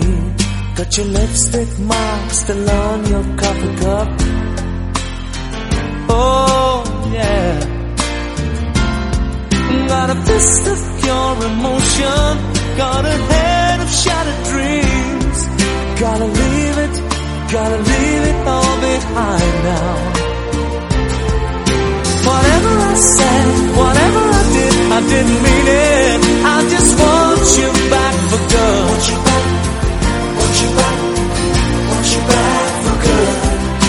I'm wrong, just tell me the song and I'll sing it. You'll be right and. Want you back, want you back, I want you back for good. Unaware, but figured out the story. No, no, it wasn't good. No, no. But in a corner of my mind, of my mind I celebrated glory. But that was not to be. In the twist of separation, you excelled at being free. Can't you find a little room inside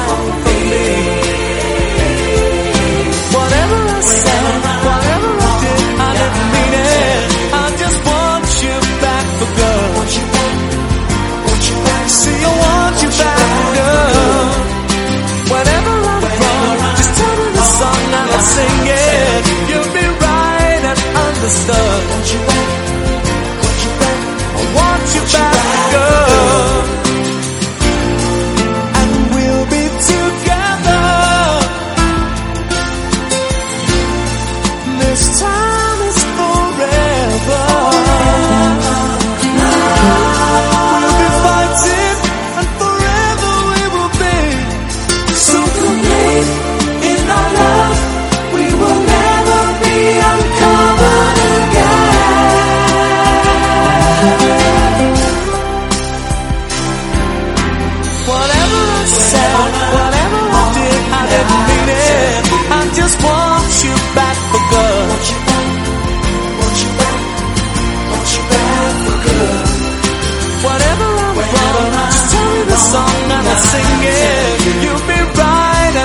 and understood. Want you back, want you back. See, I want you back for good.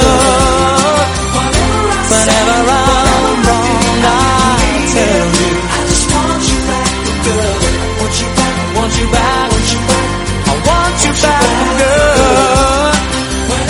Whenever I'm wrong, I tell you. I want you back, I want you back. You see, I want you back for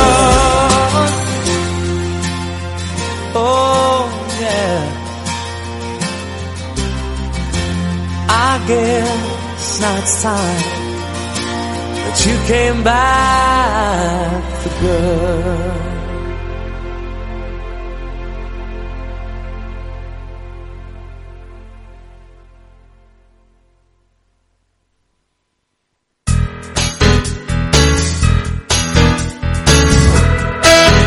Capital Radio, Música y Mercados.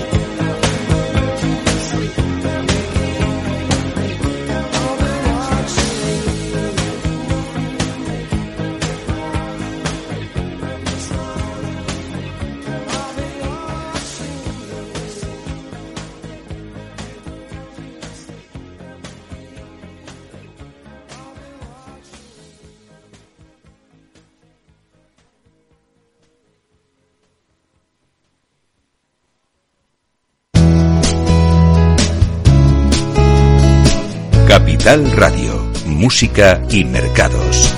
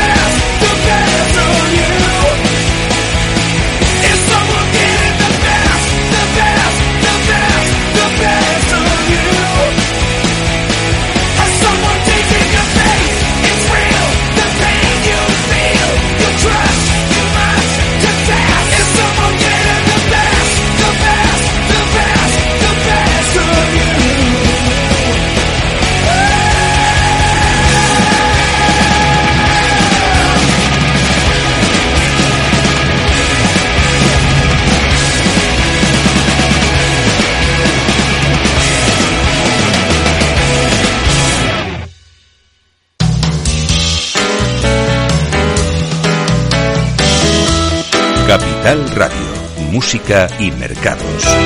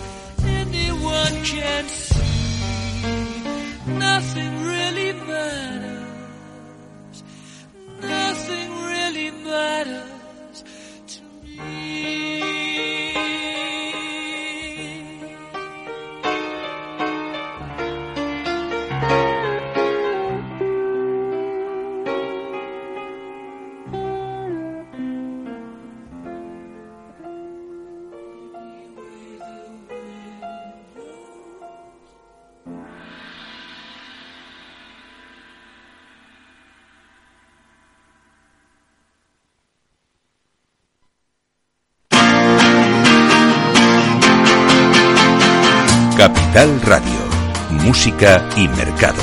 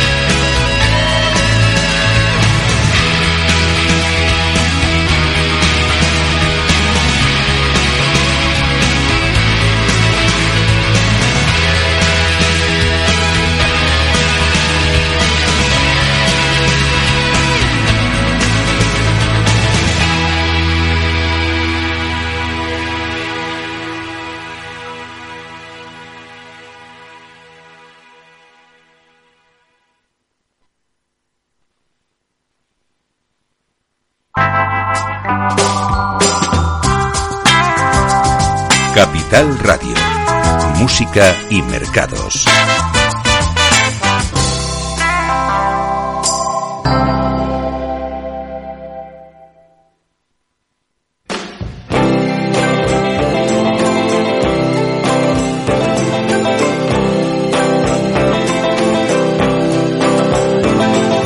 Once upon a time you dressed so fine, through the bumps of dime in your prime. Then you, people call, say beware doll, you're bound to fall. You thought they were all kidding you. You used to laugh about everybody that was hanging out. Now you don't talk so loud. Now you don't seem so proud about having to be scrounging your next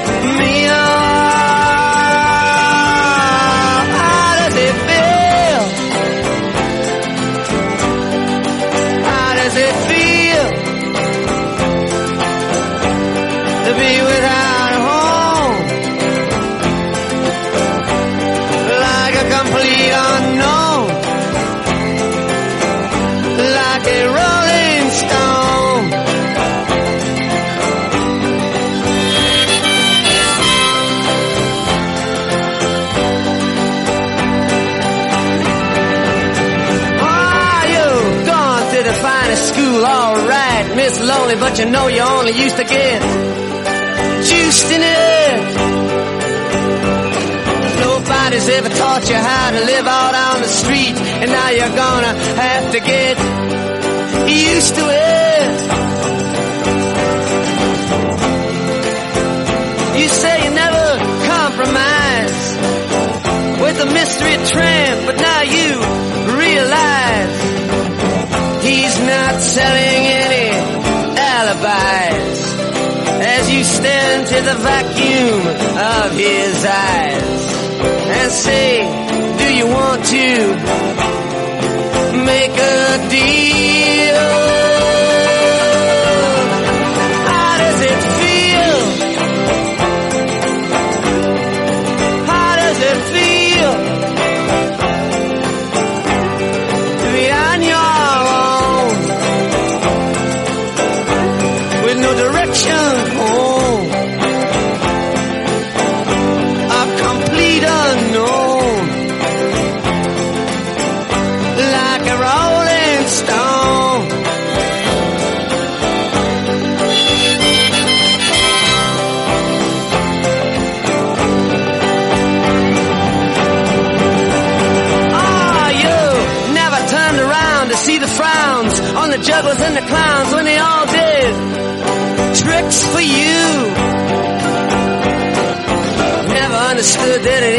Good. You shouldn't let other people get your kicks for you.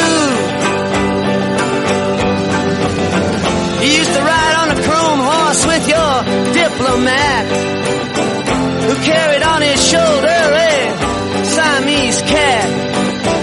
Ain't it hard when you discover that he really wasn't where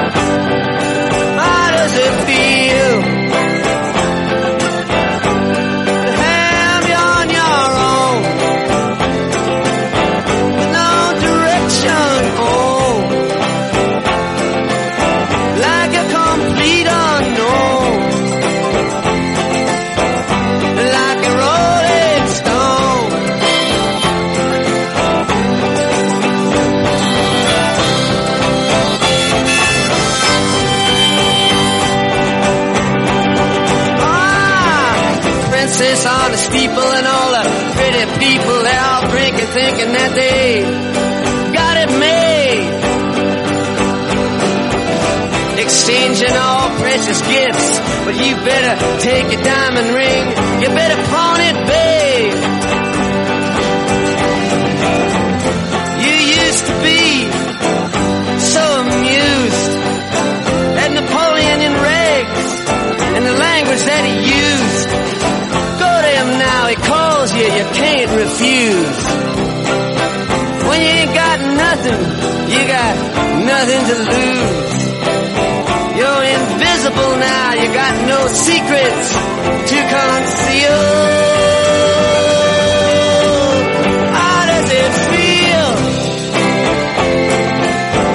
Ah, how does it feel?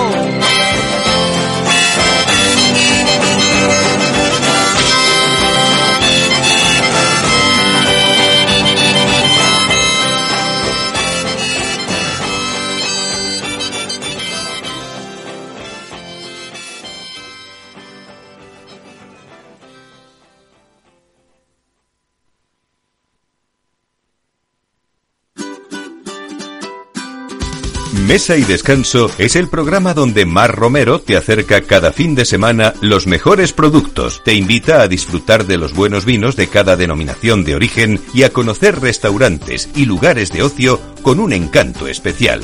Mesa y Descanso, los domingos a las 13 horas, aquí en Capital Radio.